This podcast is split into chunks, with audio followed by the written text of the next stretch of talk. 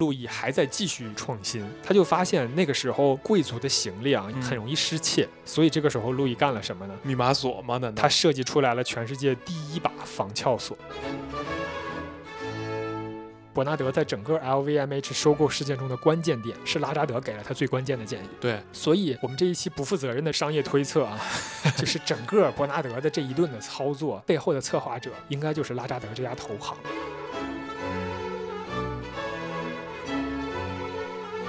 大家好，欢迎来到新的一期叙事之间，我是老涛。我是活在当下。感谢大家对于上一期的奢侈品品牌巡礼系列节目的支持。那如果没听过这个系列前面的节目的听友呢，也欢迎点开我们前面的两期去进行收听。我们推荐大家连续收听啊，尤其是我们这一期跟上一期的节目又有很大的关联性。上一期呢，我们讲了迪奥品牌，结尾部分我们也说了。伯纳德·阿诺这位未来的 LVMH 的掌舵人，他是通过迪奥品牌敲开了时尚行业的大门。那这一期节目呢，我们就要来给大家讲讲 LVMH 集团的当家品牌路易威登，以及 LVMH 集团的成立，还有伯纳德·阿诺他发家的历史和他是如何靠着各种的方法和手段成为了 LVMH 的掌舵人的故事。为了方便讲述呢，我们就用品牌的简称 LV 来指代路易威登。LV 来自于法国，法语的原名是 Louis Vuitton Maltier。它这个原名直译过来啊，是制香工人路易威登的意思。其实从这个名字就能看出来，这个品牌就是靠做箱子起家的。LV 品牌一八五四年在巴黎成立，跟大部分的奢侈品品牌一样，品牌的名字呢就是创始人的名字，我们就叫他路易。路易出生于一八二一年八月，他们这个家族世代呢都是手艺人，祖上有艺术家，有木匠，有农民。他的母亲是一名缝纫女帽的缝纫师，他的父亲呢是一名农场主。但是他的年少的时代并不太美好，十岁的时候他的母亲就去世了。随后呢，他的父亲就娶了第二任妻子，但是不久之后呢，他父亲就也去世了，相当于是路易很年轻的时候就失去了双亲。父亲去世之后呢，只剩下他和他的继母，他跟继母的关系非常的差，所以在一八三五年的时候，他十四岁这一年，他就离开了法国东部在 franche conde 这个地区的家。那他要去哪儿呢？就是要去大城市闯荡，去巴黎。嗯，但是去巴黎谈何容易啊！本来他就已经年幼失去双亲，加上跟继母关系又非常的不好，他身上是一点钱都没有的。那这种情况下，他怎么去呢？没有办法，只能走着去。嗯，他就一路徒步，这一路上呢，找各种工作来做，来养活自己。同时呢，每做一份工作就攒下一点钱，供自己继续上路。最后，他是用了两年的时间，徒步了四百七十公里，终于从他的家来到了巴黎。两年是吧？对，嗯两整年的时间，四百七十公里，足以见得一个年轻人啊，他为了实现自己的目标，他有多强的意志力，还有自驱力。这个故事好像也跟国内好多从山里或者说从小乡村里走出来，就想去北京没错，啊，也没钱就一路走着去，这是的种故事很像啊。一八三七年，路易到了巴黎的时候，他已经十六岁了。在路上的这两年呢，他因为做了各种各样的工作，所以其实练就了一身的生存技能，而且加上他自己本来比较聪明，也很努力、很勤劳，所以他就被一位叫做马黑沙勒的先生看中了。这位先生呢，他是一个做行李箱的工匠。当年在巴黎呢，他的这个工种的名字叫 La y e t i e en b a l e u r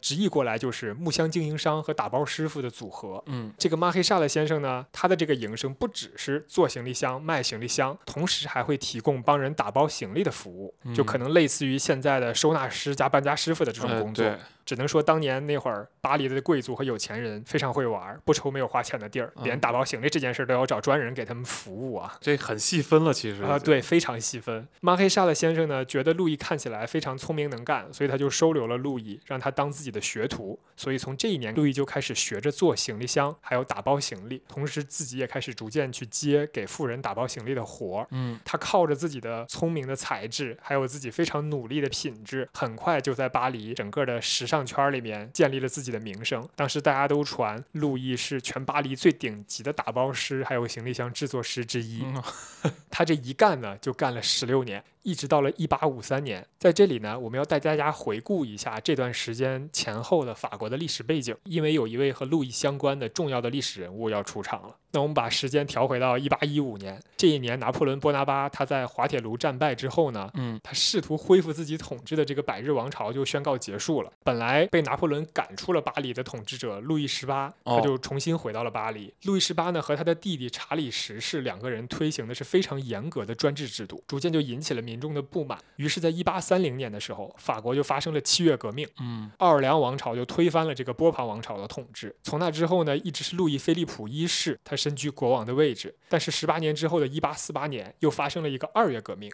奥尔良王朝的统治又被推翻了，那法兰西第二共和国建立了。这个法兰西第二共和国啊，是由当时发动革命的共和党人、自由主义者，还有工人阶级等等建立的。他们对于民主和自由的渴望非常的强烈，所以他们在建立这个临时政府的时候呢，基本上就是针对被推翻的路易菲利普他统治里面的弊端进行针对性改革。而且推行了立法机关和总统的普选制度，就是你整个国家的成年人一人一票。虽然共和国的宪法的制定的方向是奔着这个很理想的方向去的，但是现实并不是太美好。首先是这个共和国内部呢，共和派和保守派之间的派系斗争非常的激烈，而且因为普选制度的存在，所以呢，两方都尝试着控制新闻媒体，就以此来煽动民众情绪，来给自己赢得选票。此前，路易菲利普他统治时期对于新闻自由的打压特别严重，所以法兰西第二共和国对于媒体的自由特别看重，大家想发声都能发声，甚至对于这种媒体的审核也非常的松。所以呢，不管是大的报社，还是那些小报，甚至那种很多刊发的地下的小册子，都变成了政治斗争的一部分。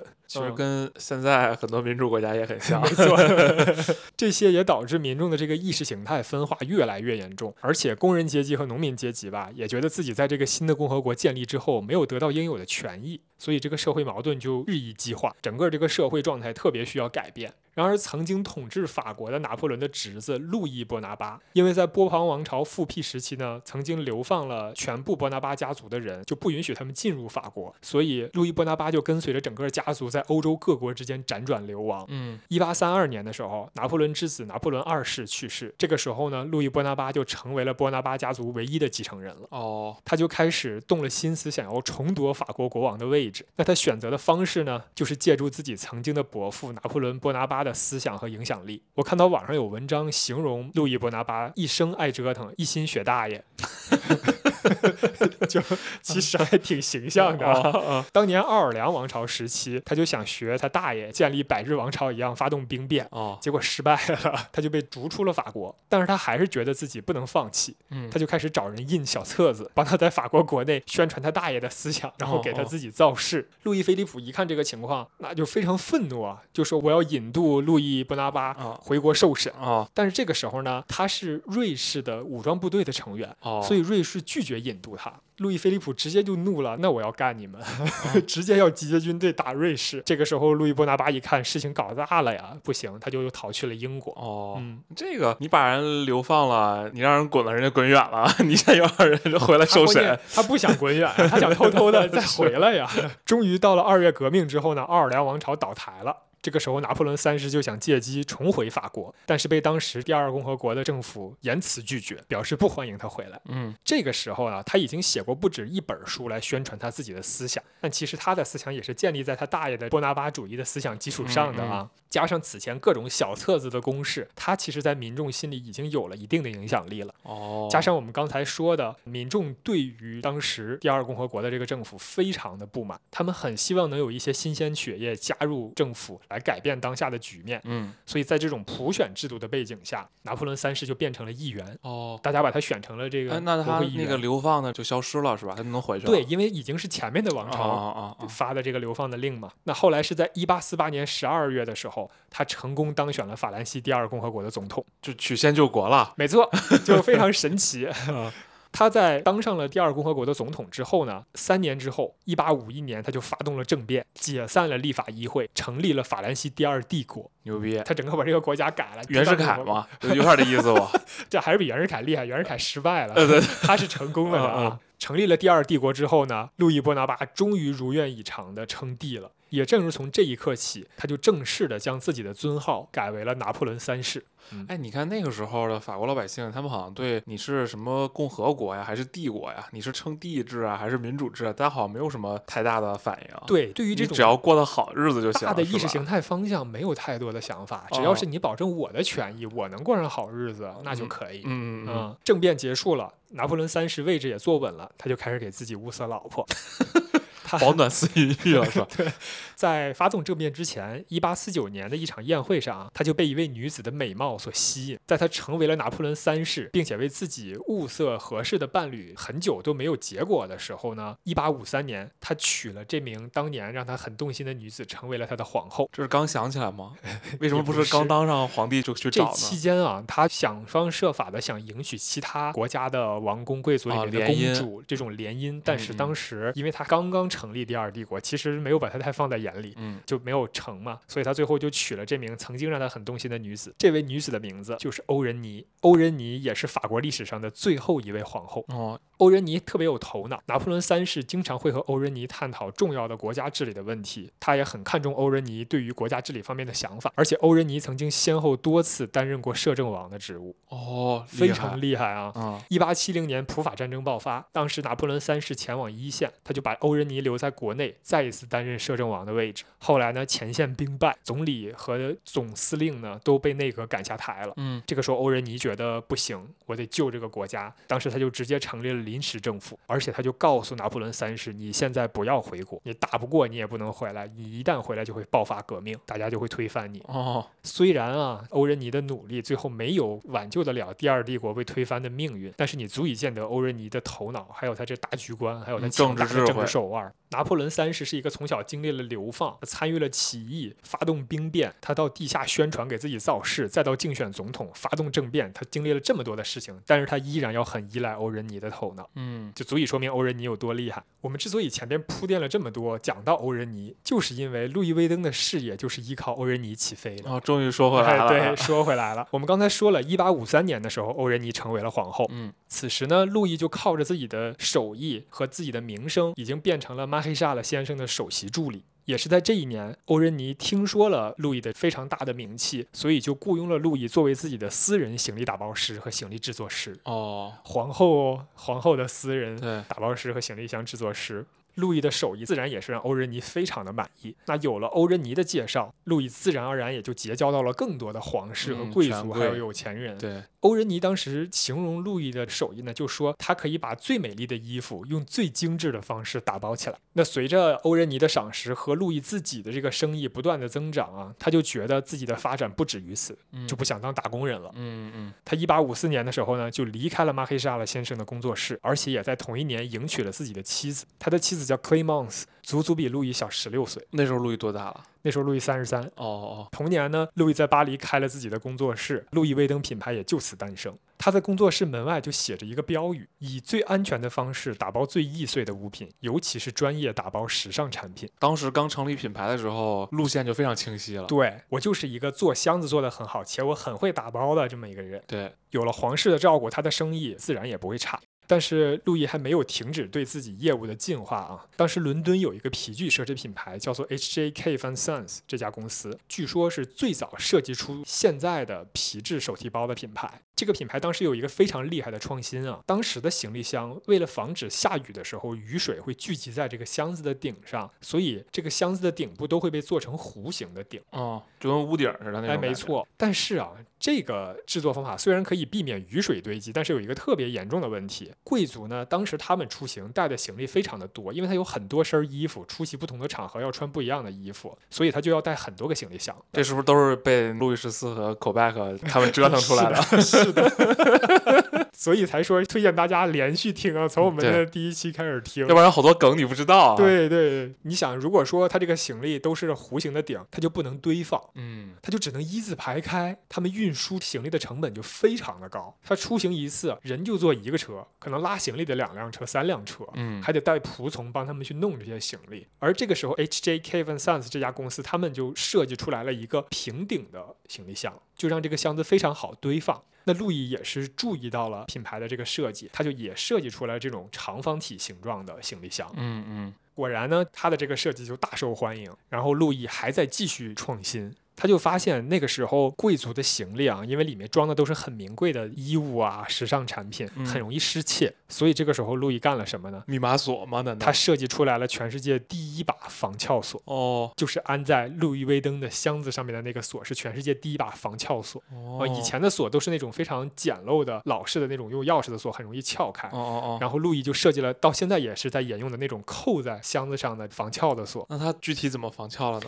这个我就很难用语言在这儿形容清楚。大家如果有兴趣的话，可以去网上搜一下当年路易设计的这个锁。其实现在来看也已经很简陋了，但是当年来说还是很突破性的技术啊。嗯可想而知呢，这就让路易威登的行李箱的销售额连续的大幅上涨。这个时候，山寨的产品就开始出现了。哦为了防止自己不停的被抄袭，路易就给自己的箱子增加了棋盘格的花纹，同时打上了 “Mark Louis Vuitton b o z e 的标记，翻译过来就是路易威登注册商标。哦嗯，我们刚刚说呢，法兰西第二帝国是在普法战争战败之后被推翻的，而一直被欧仁妮皇后关照的 LV 品牌的生意呢，也因为普法战争的爆发大受影响。到一八七一年的时候，不仅路易自己的店里很多的工具被盗了，嗯而且他的员工也基本都辞职离开了。哦，但是呢，作为能徒步两年从家走到巴黎的男狠人啊，对，路易是不会放弃的。对，他就直接就地开始第二次创业。他在巴黎市中心一家很有名的马球俱乐部旁边开了一家新的店，而且给自己新的店设计了全新的产品线，让整个的自己的 LV 品牌洗心革面，得以继续运营下去。也是跟原来那个欧仁妮皇后摆脱一下关系是吧？没错，没错，嗯就是完全新的品牌形象，完全新的产品线。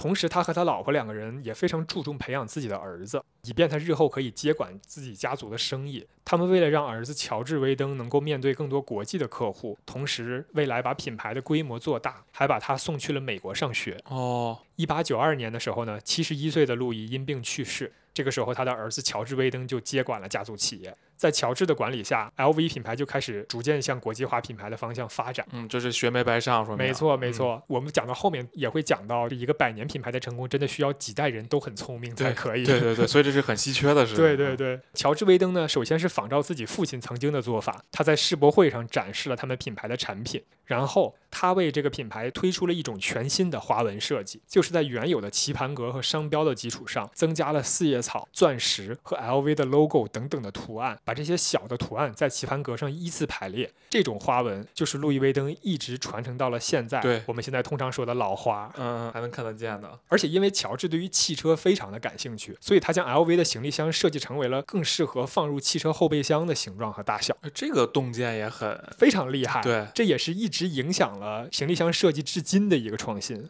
路易当年在卖产品的时候，从来是不打折也不赠送任何的赠品的。但是乔治和自己的儿子去运营这个品牌的时候呢，就没有做的这么绝对。他们对于那些购买了很多 LV 产品的老客户和忠实客户啊，他们会赠送一个迷你的小型的 LV 旅行箱，这个就是非卖品，你买不到，我只是送给我的忠实客户有点种荣誉证书的感觉。哎。对的，嗯所以你可以想象，在那个年代能想到这个点的人，真的是把营销玩的也很明白的。对，是嗯的，就是他摆脱了一种我有钱就能买得到的一对一种区别。对他把这个品牌的产品作为一种、呃荣誉一种、一种尊贵的象征了。乔治呢，先后带着路易威登的品牌产品去纽约、费城、芝加哥等等城市去巡回销售。那其实就类似于我们现在所说的这种快闪店的形式。一九一三年的时候呢，路易威登终于在巴黎的香榭丽舍大街开设了专卖店。哦香榭丽舍大街，我相信很多人都听过，就是在凯旋门正前方的那条街。现在它已经变成了全巴黎最奢侈的街区之一吧。嗯嗯嗯嗯。随后呢，乔治·威登也将生意拓展到了欧洲和美洲的多个国家，整个品牌的营收规模大幅增加，正式变身为了全球知名的品牌。但是呢，直到这个时候啊，LV 还是一个以销售旅行用的箱包为主的品牌，嗯，因为当时他们是把自己做成了全球最大的旅行用品的销售品牌。哦，嗯那个时候就是全世界最大了。对的，因为他们这个品类真的很细分，就只卖旅行用品。对，二十三年之后，一九三六年，乔治·威登去世，这个时候他的儿子加斯顿接管了 LV 品牌。这已经是路易的孙子了。没错，嗯，我们之前讲迪奥品牌的时候说过啊，二战期间还在运营的奢侈品牌，大多数都为了生存要为纳粹服务。对，欧洲的。对嗯对，路易威登品牌呢也很难逃脱这个命运，也就导致呢二战并没有太多影响 LV 品牌的生意。在一九四五年二战结束之后，他们就开始继续拓展自己的产品线。嗯这个时候就不仅做旅行箱了，就开始拓展到小的钱包、手提包这种，嗯而且都用同样的这种老花的花纹。到了一九六七年，这个时候又经历了二十二年的进化了啊！那 LV 已经变成了一个产品线极其丰富的、规模更大的奢侈品品牌。他们也从日本呢开始拓展自己在亚洲的市场，先是从东京、大阪开始，后来又拓展到了台北、首尔等等城市。嗯一九七零年呢，加斯顿去世了，他女儿的丈夫亨利接管了 LV 品牌的日常管理。亨利呢，本来自己就是一个成功的创业者，嗯他之前是做成了一家钢铁公司，最后哦是把这个公司卖掉了，赚到了一大笔的钱。他是把这个公司卖掉之后，才来到路易威登品牌工作的。这个是他孙子的女儿的老公，的老公。对，哦，这就已经又到下一代人了。对对，在亨利的这个管理下呢，LV 品牌继续高歌猛进。在一九八四年的时候，在巴黎和纽约两地成功上市。嗯上市了之后呢，就财源滚滚而来。这个时候，亨利就进一步拓展了 LV 的业务类型，他就开始并购其他的品牌。他并购的品牌里也就包括我们上一期讲迪奥的节目中多次提到的纪梵希品牌，哦，以及凯歌香槟品牌。就不只做奢侈品箱包和首饰服装了，嗯我还拓展到了香槟、嗯酒的这个行业。到一九八七年的时候，LV 品牌的营收已经达到了接近十亿美金。哦，一九八七年的十对对，故事讲到这儿呢，LV 品牌的历史已经有一百三十三年了。不得不说，一个百年品牌的成功是需要不止一代人有清晰灵活的头脑、不懈的努力，还得是时机很对。对，因为中国有一句古话叫“君子之泽，三世而斩”，家族企业你能延续很久，就是在自己家族里就能产生有天赋的、聪明的，并且能干的继承人。其实这个并不容易的。对的，其中有一代你可能都不是败家子儿，你只是没有那么聪明，对这个品牌可能就被你葬送。对，因为他这一百三十多年，其实经过了很多世界的重大的变化的。没错，啊一战、二战，对啊，包括自己曾经的金主突然间倒台了这种事情。是的，但是啊，路易威登能发展成今天这个规模、这个知名度，还不只是靠这一个家族的力量。嗯这个中间肯定是有资本的参与的。LV 的资本之路就是从一九八七年开始的，上市啊。它是一九八四年就上市哦了。不是在纽约和巴黎两地上市吗？一九八七年这一年，路易威登和洋酒集团、明月轩尼诗集团达成了价值四十亿美金的合并，成为了 LVMH 集团。哦，这个巨无霸是在这一年成立的。这个和 LV 合并的 MH 集团，它又是什么来头呢？这个集团啊，是由葡萄酒生产商明月公司和干邑生产商轩尼诗公司合并而成的。哦他们也是两家企业合并之后的集团。明月公司历史很悠久啊，它是由 Claude Moet 和他儿子 Louis Moet 在一七四三年成立的。这个品牌比 LV 成立足足早了一百多年啊。我的天，他们本来是葡萄园的庄主，他们通过经销商向外销售他们的葡萄酒的时候呢，发现经销商的抽成太高，哦，所以他们就想，我就去掉中间商，自己直接来销售。嗯，所以就成立了明月公司。他们的酒庄生产的香槟非常的优质。在这里，我们也给大家解释一下，香槟这个词大家应该都听说过，但你知道香槟的准确的定义是什么吗？起泡葡萄酒哎，对你这个定义还蛮准的啊。是吧？其实香槟是法国的一个省，就只有用特定的葡萄品种，在法国的香槟产区用哦法定的传统酿造手法酿造的起泡葡萄酒，才能被称为香槟。哦，起泡葡萄酒有很多，意大利也有，但是它只能叫做起泡酒，它不能叫做香槟。明白了。而明月公司它生产的香槟呢，非常的优质，经常被用作皇室用酒。这家公司的第二代传人让黑米，他曾经被拿破仑授予十字勋章，就是为了表彰他对于香槟产业的贡献和他精湛的酿酒技术。哦，经过了一百多年的发展呢，到一八八零年，明月公司的年销量已经达到了二百五十万瓶了。虽然一战期间呢，他们的设施遭到了部分的破坏，但是他们在战后就创立了唐培里农品牌，这个也是如今赫赫有名的一个高档香槟品牌啊。曾经大家都管这个品牌叫香槟王，哦唐哦，培里农。哦香槟王听说过，唐培里农没听说过，就同一个牌子啊，就是这个品牌的创立，也让明月公司在战后重新走上了正轨。嗯嗯，到了二战之后呢，明月公司又相继收购了辉纳还有 Maxier 香槟这两家公司，整个公司的规模就进一步扩大。在一九七零年的时候，明月购买了部分迪奥香水的股份，并且最终实现了对迪奥香水的收购，正式开始涉足香氛业务，是不是跟我们上一期又连上了？对，又连上了。那他跟阿诺的这个顺，这个事情不要着急，我哦们后面会讲到。的好的，我们上一次讲迪奥的时候，其实有提到，当时阿诺收购的时候，迪奥的香水业务已经卖给这家酒业公司了。哦，对，嗯，在明月公司的香槟产品呢，在全球需求不断增长的时候，他们的产能就出现问题了。嗯因为法国政府它为了保证香槟产品的这个质量啊，它对于香槟产区的总面积是有法律限制的。对，所以它的供给是有限的。没错，虽然当时实际的利用面积还没有到法定面积，但是适合香槟生产所需要的这个葡萄品种，比如说灰皮诺啊等等，有很嗯多类型的葡萄品种，适合这些葡萄生长的土地，不是说你在香槟区哪里都能随随便便找到。嗯所以明月公司非常担担心未来可能会面临增长的瓶颈。他们为了保住整个公司增长的态势呢，同时继续增加他们在海外市场的营收，他们就和当时法国第二大干邑生产商轩尼诗公司合并。哦这个干邑呢，可能有的朋友没有听过啊，干邑其实它是白兰地的一种。哦它的定义其实就是在法国干邑产区用当地的葡萄，按照法定的工艺生产和统陈出来的白兰地才能叫做干邑。嗯，法国人就是很都是这么定义的。哎，啊，对，法国人就很擅长输出标准嘛，对吧？我们之前就讲过，其实呢，干邑产区内部也有两个子产区，叫大香槟区和小香槟区。但是这个和香槟酒的那个香槟产区就不是一回事儿了啊。洋酒的故事也有很多，我们今天在这儿就不再过多的讲了。未来如果有机会，我们再哦给大家介绍更多。你你讲完奢侈品，可以讲一个酒类巡礼了。对对对，因为毕竟这个酒类才是我真正本行。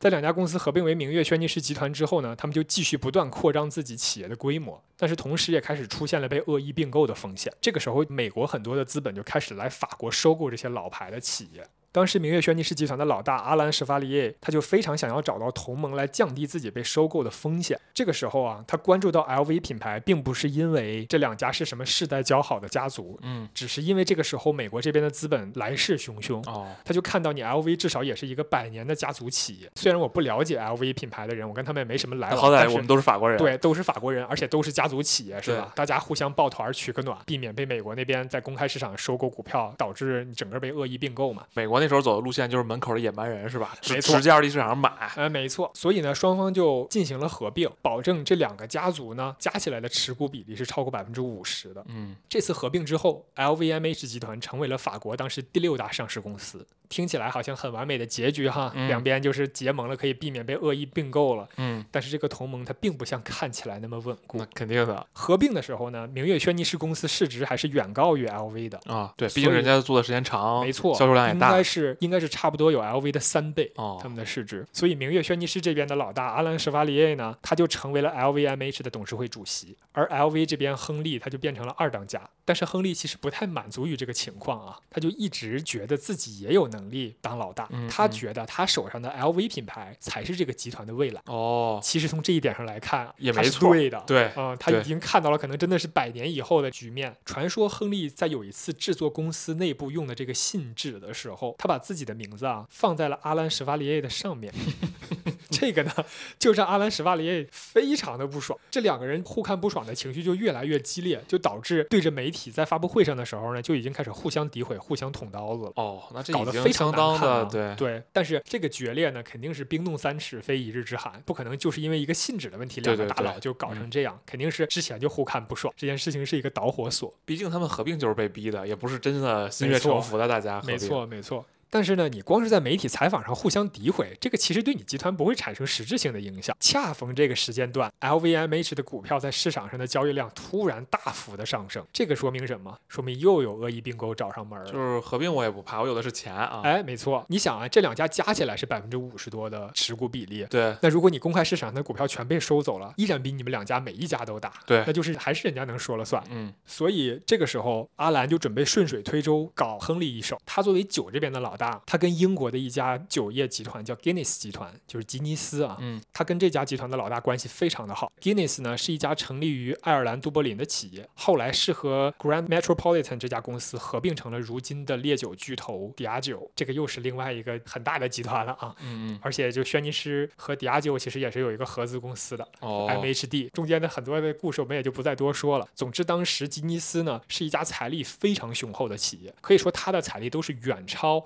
LV 和 MH 这两家公司的。哦阿兰呢就找到亨利就说：“你看，有人想搞我们，那我就把吉尼斯的老大拽过来，买一点咱们的股票，保个底。我让吉尼斯那边的老大买三点五个点的股份。”这样呢都是咱自己人，占的股份就更多了，也可以降低这个被恶意并购的风险。亨利一听啊，三点五个点那没问题，我可以接受，对吧？这是为了集团好嘛。但是实际上呢，这个时候阿兰已经开始跟吉尼斯在分销渠道方面进行一些深度合作了，哦，双方的利益绑定得很紧。阿兰就顺水推舟，就让吉尼斯那边买更多的股份。这边呢，他就过来跟亨利说，吉尼斯那边的老哥非常的够意思，觉得咱们这个集团经营的特别好，很有潜力，他们想买更多的股份。嗯，那亨利就问他想买多少呢？阿兰说他想买百分之二十。那亨利一听直接就火了呀！本来我现在手上就只有百分之二十，嗯你有百分之三十嗯，那边你再买百分之二十，我变小股东了，是吗？他们俩合起来就是最大的了。对呀、嗯那就相当于你阿兰就是要把整个集团变成一个酒业集团了呀。对那这 LV 品牌在这个集团里就越来越没有存在感了。是的，亨利就想，不能让他们得逞。你想把我踢出局，没有那么简单。但是，一直这么吵下去是不会有结果的。他就要想办法拉自己的盟友帮自己。对。这个时候，他找到的这个人就是伯纳德·阿诺，伯纳德阿诺是哪国人来着？法国人、啊，法国人，法国人啊我们上一期迪奥的节目的里面说过，这个时候伯纳德他已经成功的把迪奥品牌收入囊中了啊，但是迪奥香水这个业务他一直还在明月轩尼诗集团手里，对，所以伯纳德其实心里也是一直想把迪奥的香水业务也收过来，全部都归自己。强迫症。哎，没错，就感觉这品牌好像没收全乎，吧？对对对这个时候，亨利找伯纳德来帮他，其实是符合这个逻辑的。对，因为亨利想找的人就是他又要有这个财力，有这个头脑，另外他最好还了解对方那边的情况。嗯，那其实伯纳德是一个很好的选择，但是我们上一次说过伯纳德的发家史，我们先不讲。那这一期我们给大家把这个坑填上。好的，伯纳德是一九四九年三月出生于一个非常优渥的家庭，他的母亲 Marie Savine 是一名钢琴家。嗯，他的父亲让阿诺是一家工程公司的老板，嗯，这家公司的名字呢叫 Ferry Savinel，直译过来类似于是 Savinel 家的铁棍，就是这样一个名字啊。我没有找到相关的资料，但是呢，他的母亲的名字叫 Marie Savinel，这家公司的名字又叫 Ferry Savinel，所以我猜测啊，伯纳德的父亲大概率是继承了他母亲这个家族的企业的。有点那入赘的意思。哎，对，啊 当时这家公司的主要的业务就是承包工程。一九七一年的时候，伯纳德从巴黎综合理工学院毕业，当时这所学校的土木工程专业是全法国最好的。嗯，伯纳德毕业之后呢，就加入了父亲的公司工作。其实建筑业虽然能承包到大项目，但是其实它是乙方，对所以收工程款的时候一直是个问题，对对容易被拖欠，而且干工程其实是很累的。那伯纳德就觉得费力不讨好了，这样一个主营业务，你干嘛不把它换掉呢？嗯，这个时候，伯纳德就觉得房地产特别有前途，他就想劝他的父亲说：“你就不要干工程了，你把这部分的业务卖掉，咱们就专注去搞房地产。往更上游走一走。哎，对。嗯但是他父亲呢，我们其实上一次讲迪奥的时候也说过，就跟布萨克他们一样，实业家们他们有很强的社会责任感。他觉得，如果我把我这个业务卖了的话，我底下那么老多的工人，他们的生计怎么样就说不定了。嗯嗯但是伯纳德呢，他是一个什么样的人？他是一个以资本利得作为第一位的。我们上一期已经说了。吧，对，对于他来说，他觉得你这不是傻吗？你明知道那个业务更赚钱，你为什么非要费这个劲儿呢？但是这个时候他还是个太子，对吧？对对还是皇上的权力更大嘛。那太子这个时候想说了算怎么办呢？他就去鼓动公司的各个高管，哦，让公司的高管都跟他一条心，用各种方法吧，加上自己的人格魅力，真的说动了这些高管。最后是成功让他的父亲把建筑那部分的业务卖掉了。把哦公司改成了一个房地产公司，那次我们说他的孩子的问题，那他孩子玩这手估计没有戏了，因为他就是玩这手上来的，是吧？他的父亲把建筑业务出售给了一家叫 g i l l e r y 的法国公司，同时把他们现有的这个公司的名字也更名为了 f e r r y n e l 正式进军房地产。通过这次逼宫事件呢，伯纳德他也在公司的管理层获得了相当多的支持。嗯他在一九七八年的时候正式的接管了自己的家族企业，成为了 CEO。嗯嗯，在伯纳德成为了公司领袖之后，那更是火力全开，赚到的钱就越来越多。后来到了一九八四年，就是我们之前讲过的，他抵押掉了自己的全部身家，嗯嗯像赌博一样拿达到了迪奥品牌。时间来到一九八八年，LVMH 这个时候成立了仅一年。我们刚才讲到的亨利，他拉伯纳德入局，他想要让伯纳德呢在公开市场上购入 LVMH 的股票。他知道吉尼斯想买百分之二十，他就向伯纳德提议让他购入百分之二十五。这样的话，亨利和伯纳德的股份加起来就有百分之四十五了。对这就超过了目前任何一方的股份了。对，这样，亨利就可以拥有话语权。他就跟伯纳德说：“咱们两个一起说了算，咱们把酒的那部分的业务给它削弱，我们就好好的做 LV 品牌。”尤其伯纳德他又是一个刚把迪奥搞到手的人，他嗯很懂得怎么去经营这个品牌，对所以两个人就一拍即合。当时伯纳德就说：“行，我帮你。”但是伯纳德没有那么多钱，对，因为刚收了迪奥没多久，对，这个时候怎么办呢？哎，这个时候亨利就跟伯纳德说：“你用你之前收迪奥一样的手段来收嘛。”其实当时他收迪奥的时候，就是通过拉拉拉扎德这家风投给他资助，对同时利用财务杠杆，先是控制了迪奥所在的布萨克集团的控股公司 Financier Hagash，最后仅用一法郎他就拿下了布萨克集团，从而拿到迪奥品牌的控制权。对，这个其实很多听友应该都了解，这种控股形式的财务杠杆是什么意思。但是我们在这儿还是简单的解释几句，我们就用最简单的模型来解释。比如说，A 公司持有 B 公司百分之五十一的股份，B 公司持有 C 公司百分之五十一的股份。但是你这个集团里呢，可能 C 公司是实际产生业务盈利的那个公司。嗯那假如 C 公司它的市值是一百亿，那我 A 公司通过控制 B 公司，B 公司控制 C 公司，其实我 A 公司对 C 公司就是有实际的控制权的。对但我并不需要花一百亿来买到 C 公司。对，相当于我 A 公司只需要有 C 公司这一百亿的市值乘以百分之五十一的平方，也就是二十六亿。理论上来说，我就可以控制了 C 公司。对对对，甚至不需要这么高啊，甚至不需要这么高一些手段，没错对对，当时伯纳德靠着这种方法就把迪奥收到了手里。亨利就想让他故技重施，你就通过控制各种其他小的持股方，逐渐控制公司实际的股份。嗯这样，伯纳德虽然财力远不如明月轩尼诗和吉尼斯那边两者加起来雄厚，但是依然可以以小博大。但是亨利这个做法呢，他犯了一个巨大的错误，这是一个绝对的引狼入室的行为。伯纳德从收购迪奥开始，就是靠着拉扎德这家投行的帮助，这个我们早就讲过。拉扎德这家投行在法国的地位非常的高，嗯也不止在法国啊，它是在全球地位都很高，它在政商界的资源深不可测。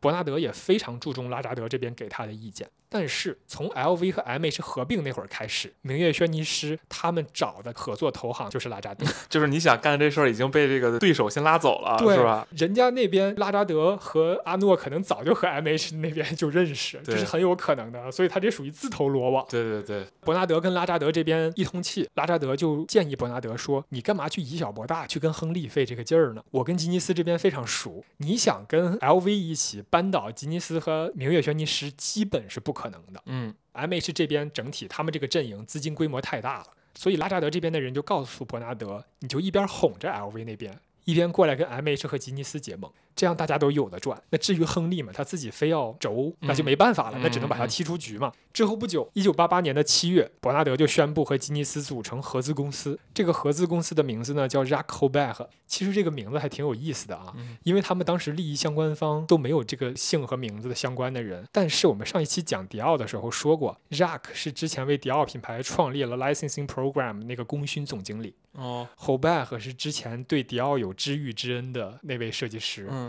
所以我不知道是不是我过度解读啊。或许伯纳德选了合资公司的这个名字，是因为他对迪奥品牌的历史比较有感情吧。哦小可能是小彩蛋，这算是对，可能是大资本家少见的真情流露的鳄。鳄鱼的眼泪。在这家合资公司里，吉尼斯和伯纳德分别持股百分之四十和百分之六十。也就是说，这家合资公司伯纳德是实控人。为什么是伯纳德实控呢？你像吉尼斯那么有钱哈，他为什么愿意把百分之六十给伯纳德？这个也没有找到特别详实的资料，但是我怀疑，拉拉扎德起了作用。其实 M H 和吉尼斯他们两个也不完全信得过彼此，嗯嗯所以这个时候伯纳德出现了，他是第三方，所以让他来有这个控制权，其实也很合理。嗯这家合资公司呢，他们就宣称要出资购买百分之二十四的 LVMH 集团的股票。哎，那这时候亨利不得气疯了？没错，啊，亨利直接就慌了，这怎么盟友叛变了？他跑去跟那边儿合作了，他就疯了一样筹钱，想要进入市场，率先买入。他想把自己的持股比例提升到百分之三十三，这样根据法国的法律啊，你持股比例达到百分之三十三，你可以拥有一票否决权。哦，嗯明白。但是另外一边合资公司的财力实在是比他强大太多了。那边亨利还准备进入市场呢这家 c k Colbach 这家合资公司直接就将股份的买入比例提高到了百分之三十七点五，亨利直接就是溃败。哦，那我当时要在二级市场上，如果在那个年代的投资的话，那我在这股票里躺赢不就行了？因为两边在抢股票买。没。错，是这样的。应该是早在他们发现有美国资本想恶意并购他们的时候，这个股价就已经就开始在疯狂涨了，往上走。对，但是朋友们啊，你们有没有发现一个问题？就是现在拥有这家公司最多的股权的是合资公司，对，它的实控人是伯纳德 是不是 M H，不是吉尼斯，是伯纳德。之前是亨利引狼入室，这回阿兰自己犯了一样的错误。。对，但是此时啊，因为同股不同权的这个问题，这家合资公司还没有一票否决权。哦，嗯、就是它虽然有百分之三十七点五的股份，但是它没有百分之三十三的投票权。嗯嗯，这个其实就涉及到公司治理里另外一个很常见的概念，就是同股不同权和嗯同股嗯同权的这个区别。我们也简单解释一句，同股同权其实就相当于是你拥有多少比例的股份，你就拥有多少比例的投票权。同股不同权就正相反。哎，那这个只能说西方的资本市场真的很先进，那个时候就已经有这个同股不同权的。是的，就那个时候他们在公开市场交易的就是同时有有投票权的股份和无投票权的股份。哦，虽然伯纳德此时理论上来说已经是持有最多股份的合资公司的实控人，但是他还没有办法做到完全控制得了这家公司，因为投票权不够嘛。当时亨利和阿兰终于坐下来，准备以双方分家的形式来保住自己对于各自集团的控制权，因为这个时候阿兰也意识到了。那接下来伯纳德有可能是实控人了，这个不对劲儿了，是是不是？他们就想趁着现在伯纳德还没有投票权，不要让他反应过来，他可以干这件事情，就坐下来去跟亨利去谈，咱们分家吧，至少两边的集团还都归自己。伯纳德呢，这个时候就不动声色，在他们俩还在谈的时候，他就向银行几乎抵押了自己在迪奥的全部资产，哦，换来了巨量的资金。直接偷偷的去市场上购入了剩下的股票，他将自己的持股比例提升到了百分之四十三点五，投票权达到了百分之三十五。哎，那你这么算，他百分之四十三，然后那俩加起来百分之五十，嗯对这市场上只有百分之七的流动性。说明什么？说明这个时候美国那边想并购的资本已经放弃了。那肯定放弃了呀。LV 和 MH 这边刚谈好分家，想着说那就把迪奥香水留给伯纳德了，就是他一开始就要这个嘛，大家就好聚好散。这个时候伯纳德直接就亮剑了，就说你们两个都一边儿去吧。你已分不了了，我一票否决了，现在？是我说了算了。这个时候，阿兰就彻底放弃了，他就直接让位给伯纳德了。摆烂了。对，加上此前他就一直很欣赏伯纳德，哦就是传说伯纳德真的有很强的个人魅力。嗯，所以其实阿兰一直很欣赏他，哪怕最后伯纳德是通过这种手段把自己踢出局了，他还是觉得这个集团在伯纳德手里可以获得很好的经营。嗯，我就变成财务投资者呗，反正我还有股份没变嘛。没错啊但是亨利受不了。你想，他这作为一个一百多年的奢侈品牌的嗯继承人，他就觉得不行，这个品牌我不能归其他家族的人啊，所以他就跟伯纳德打官司。他跟哦伯纳德足足打了十八个月的官司，但是没有办法改变这个事情最终的结局。因为法律就这么规定的嘛。没错，嗯在这个官司打赢之后，伯纳德是直接解散了 LV 的管理层，真的特别狠哈。嗯同时，他就开始以 LV 和迪奥为核心，逐渐开始打造自己的商业帝国了。大家会不会觉得很奇怪啊？吉尼斯中途入局，财力如此雄厚，怎么就看着伯纳德在这儿秀呢？在伯纳德彻底获得公司控制权、赢了官司之后呢，没有多久，吉尼斯就回来和伯纳德重新分了 LVMH 的股份。哦，伯纳德早在还在和 MH 那边去谈的时候，他已经想好了，他要把吉尼斯拉入自己这边的阵营，嗯相当于玩了一波计中计。对，就因为一开始其实是 M H 去拉吉尼斯，没错，然后后来这个吉尼斯半道儿又被伯纳德拉走拉走了嗯，对就人就早商量好了。没错。也就是说，伯纳德呢，他用了几个月的时间啊，从一个完全的局外人变成了 LVMH 的老大。对，而且还借用了很多吉尼斯的钱，没错，因为那是他们合资公司去买的股份嘛。从我们上一期讲的，伯纳德从一个地产商，他后来疏通了法国政府的关系，他利用了复杂的财务杠杆拿到迪奥的控制权，最后又通过这种局中局、计中计，几个月的时间变成 LVMH 的老大。大家有没有觉得这个人这样手眼通天，有点太厉害了？这个逼肯定是有政府关系的人，对，怎么会他这么顺利？就好像他一切的事情他都知道怎么做。穿越的大家不要忘了，他大学是个学土木专业，学土木工程的，对他干的也是房地产。后来，对，然后他就这么懂这个资本的运作。其实我们去看一下整个这个过程啊，给他资金支持的那家投行拉扎德，这家投行呢，它很多年以来都被誉为是全球最神秘的投行之一。嗯，它在全球，尤其是法国，政商界的资源如此的丰富，而伯纳德的成功，它究竟带给了拉扎德多少的收益呢？这个以我们目前找到的资料来看，很难有完全的统计。嗯，但是我始终觉得，伯纳德在整个 LVMH 收购事件中的关键点，就是他去选择站队在哪一边儿的这一刻，是拉扎德给了他最关键的建议。对，所以我们这一期不负责任的商业推测啊，就是整个伯纳德的这一顿的操作背后的策划者，应该就是拉扎德这家投行。嗯，因为你发现整个过程中，在资本运作这块儿非常的老道，它不像是一个初出茅庐的做房地产的小伙子能做出来的事儿。是的，而且伯纳德在接触迪奥之前，他是没有任何的并购的经验的。嗯嗯，拉扎德之所以被称为是一家神秘的投行啊，就是因为他其他很多投行都完成了上市，而且将业务逐渐拓展到贷款等等这种明面上的业务的时候呢，拉扎德始终选择保持低调，而且他们非常专注于为全球大型企业的高管进行深度合作，参与诸多他们企业的重要的战略决策，并且给他们提供建议。嗯有一本书叫《拉扎德秘史》啊，这本书里面其实就讲到拉扎德这种为客户提供大师智慧，而且奉行伟人哲学的这种原则，一直在企业内部非常的强烈。他们不管是挑选自己的雇员，还是选择合作伙伴，他们都有非常严格和神秘的标准。哦，他们坚信自己挑选的这种优质的少数人可以成就更大的财富。有点那个共济会什么那意思，哎光明会什么的意思是？拉扎德集团呢，他们是由三个出生在法国的犹太人建立的投行。哦，我们在第六期节目的时候啊，以色列讲以色列的那一期，我们就说过，犹太人早在公元前，他们的犹太圣经塔木德中就提到了二八法则这也是犹太人这么多年来一直奉行的经商哲学。这样来看，他们选择这种企业战略，就是我只选择全球的少数人去服务。对，只选择那百分之二十。对，然后我要去获得全球百分之八十的财富。对，所以这么来看，是不是伯纳德在这中间的各种闪转腾挪，也都相应的就变得合理了？对，肯定是有人知道的。没错嗯，其实伯纳德这个人吧，他整个的发家史呢，也是因为他自己一直有很大的野心和想法。但是光有野心和想法是不够的，很重要的一点就是他能找到合适的人来帮助他达成自己的目的。嗯，他当年在自己的家族企业里，他就是靠发动企业里的高管来帮助他一起逼宫，对，最后完成了企业的转型。到后面他要收购迪奥品牌，他找到了拉扎德，甚至他的第一个妻子啊，是来自于一个家境比他还要好的家庭，是法国的工业大亨的女儿。他妻子的家庭的关系很有可能也对他结识拉扎德投行的人是有很大帮助的。嗯，而非常明显，拉扎德肯定是在疏通法国政府的关系方面给了伯纳德非常多的帮助的。而且伯纳德这种特别有野心，而且他之前又证明了自己能够扳倒自己父亲啊等等这些事儿吧，没错我觉得可能也符合拉扎德这个筛选百分之二十的人的这个原则。啊，没错，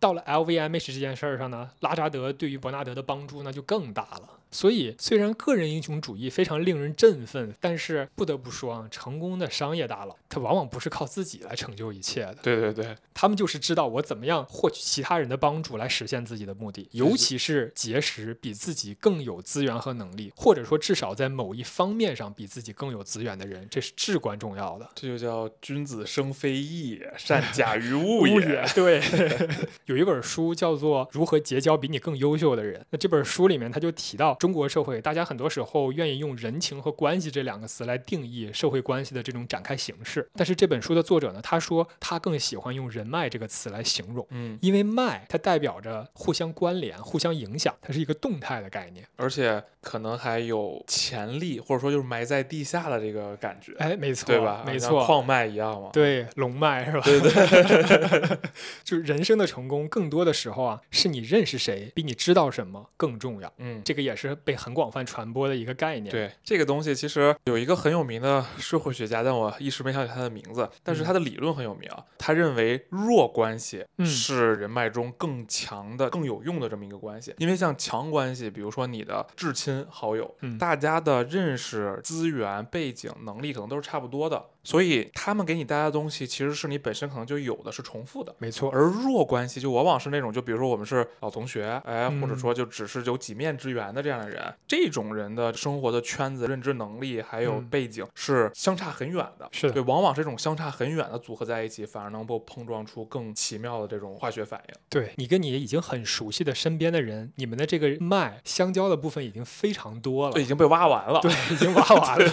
对，你就是需要一个新的人脉的这条线进来，来拓宽你整个脉的这个范围。是的，嗯，今天讲的路易威登遇到了欧仁尼，伯纳德搭上了拉扎德，其实也都是这样的成功拓展自己人脉，最后实现成功的例子。对，所以希望大家也从 LV 的百年品牌故事中感受到，在不断自我提升和沉淀的同时，也得努力经营好自己人脉的重要性，要学会利用自己所拥有的资源来实现自己成功的目标。但是说到这儿，那这个威登家族，嗯看来我们还是说早了。说一百三十多年的时候，他还是靠自己的内部，哪怕是最后是第三代他的那个女婿接管了，但是起码还是内部人。是的，啊，啊，但是在最后还是被外部人给收走了，对吧？其实啊，这个事情我们也可以再简单提两句。当时美国那边的资本来势汹汹的时候，主要是奔着 MH 来的。嗯其实当时 LVMH 合并的时候，是 MH 更需要一个盟友的。嗯，有道理。当时亨利就是对于这个选择不够谨慎，对，相当于你没有选择好自己的这条人脉。有道理。嗯，当时 LV 在没有被并购的风险的情况下，他应该是要非常仔细的去甄别这个并购对于他到底有没有好处的。对，结果到最后，他不仅合并之后没有拿到自己应有的重视，反而 MH 那边是规模更大的公司，他在这个集团里面丧失了主动权，嗯，这其实是最终导致。一步错，步步错。对，其实亨利已经非常厉害了，在他的手下，当时 LV 的品牌价值也是涨了十几倍。嗯嗯，但是就是在这一个选择上面出了一点点错误，就导致了后边品牌易主。唉所以就是经营一个百年、两百年的家族企业，真的是战战兢兢、如履薄冰的。是的，所以也不知道阿诺家族最后会保持 LVMH 集团在手里多少年，拭目以待吧。拭目以待。那我们本期的讨论就到此结束。如果大家喜欢你们听到的内容的话，欢迎点赞、订阅、转发。我们很希望提供一些有趣的视角来观察这个世界，也很希望和评论区的你进行交流。所以不要犹豫，在评论区留下你的想法。以上就是本期叙事之间的全部内容，感谢大家的收听，再见。老涛这个结尾语越来越熟练了啊！以前我们这个结尾语可能要录两遍，现在永永远都是一遍过了。好，感谢大家，再见。好嘞，好嘞，大家再见。